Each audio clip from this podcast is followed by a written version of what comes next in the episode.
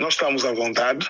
Em Lugaiol, nós tivemos 62 deputados eh, presentes e, e, todos eles subscreveram aquilo que era a agenda de trabalhos e valorizaram eh, eh, o evento não só de reconhecimento dos, dos pioneiros da Assembleia Nacional Popular, como todo aquilo que nós consideramos ser o heroísmo do povo de Lugajol e de Boé.